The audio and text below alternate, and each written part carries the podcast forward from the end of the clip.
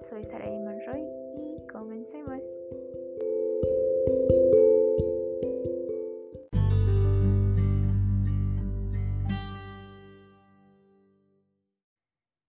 Ok, entonces comenzamos con que los libros de los reyes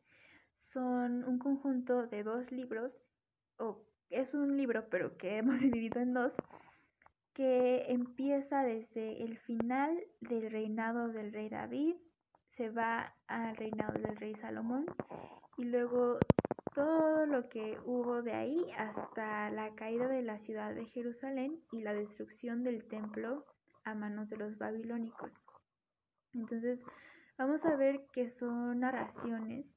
que van girando en torno a varios profetas que complementan y evalúan a estos reyes, a estos años eh, que pasan entre estos eventos que mencioné antes. Y vemos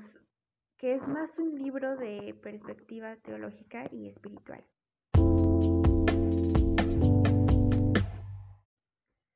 Y al mismo tiempo vamos a ver eh, que hay a lo largo de todos estos años tres potencias internacionales que eh, a las cuales Israel y Judá tienen que estar como checando o tienen influencia de ellos. Así, entonces comienzo a explicar eh, lo que en mi opinión es una de las más importantes fue Egipto,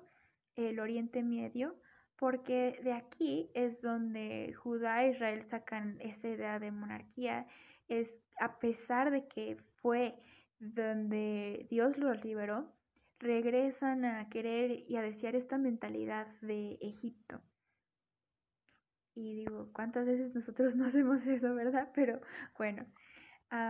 tenemos también al reino de Asira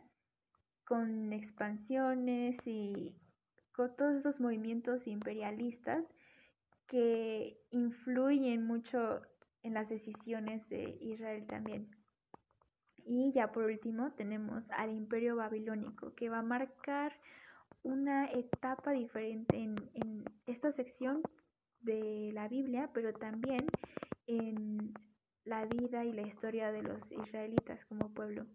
Eh, vemos el rey Nabucodonosor, el rey Baltasar, y ya nada más con mencionarlos ya sabemos como qué clase de personas son, ¿no? Así es la importancia de estos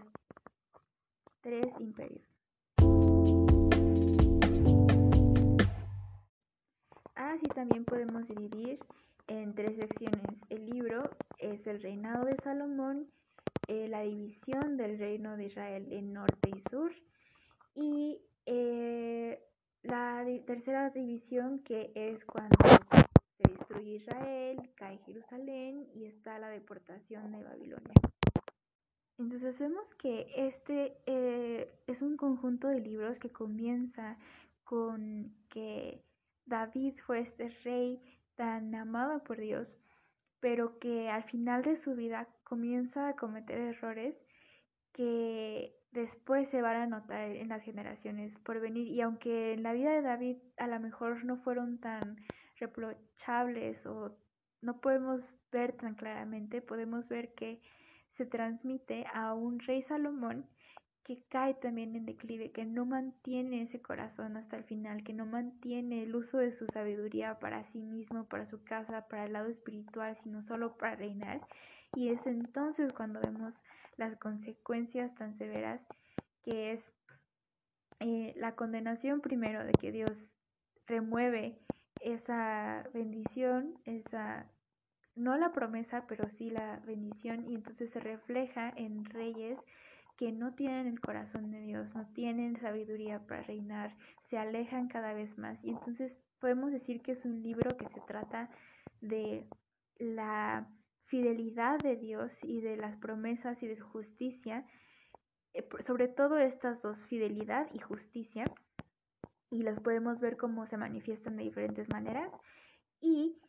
eh, la infidelidad y la injusticia del hombre. También para contrastar estos puntos vemos que siempre se menciona al rey en turno o a los reyes en turno del norte del sur en contraste con los profetas. Entonces, muy pocas veces, creo que nada más en dos casos se menciona a reyes que desean seguir eh, las leyes de Dios, pero de ahí en fuera, literalmente, cada vez vemos eh, las descripciones tipo, este rey fue peor que todos los demás y este rey hizo más mal que los otros. Y entonces vemos este lado conflictivo del ser humano que es eh, el paganismo, que es el de eh, seguir y dejarse guiar por todo lo que no sea Dios. En este caso, muy drásticamente, vemos eh, que van completamente en contra de Dios, a veces descaradamente, a veces después de que el profeta les advierte que no. Y pues el lado de los profetas, que es el mantener esta chispa, el deseo del espíritu, la invitación de Dios de regreso, el, mantener la promesa, el decir, si tú te mantienes fiel, que es como este proceso de santificación, podemos decirlo ahora, eh, es lo mismo casi que deseaban los profetas, eh, es mantener la palabra de Dios viva, en contraste con el comportamiento de los reyes. Y súper importante, me encantaría agregar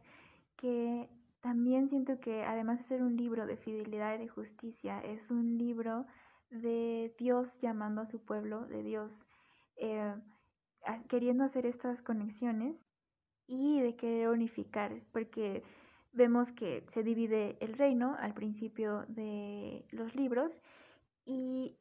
al final se busca esta, esta redención que se trata en los siguientes libros de la Biblia, esta reunificación, y creo que es un mensaje muy importante porque siento yo personalmente que literalmente es un espejo de nuestra actualidad. Vemos todas estas diferentes doctrinas, todas estas diferentes interpretaciones, estos movimientos, y vemos como siempre Dios busca la unificación de su iglesia, de su cuerpo, y cómo es esto un reflejo de nosotros, cómo podemos vernos, cómo no debemos leer juzgando, sino aprendiendo.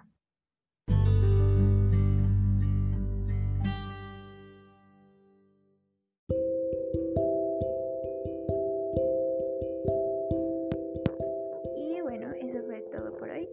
Les deseo un excelente fin de semana. Me disculpo por la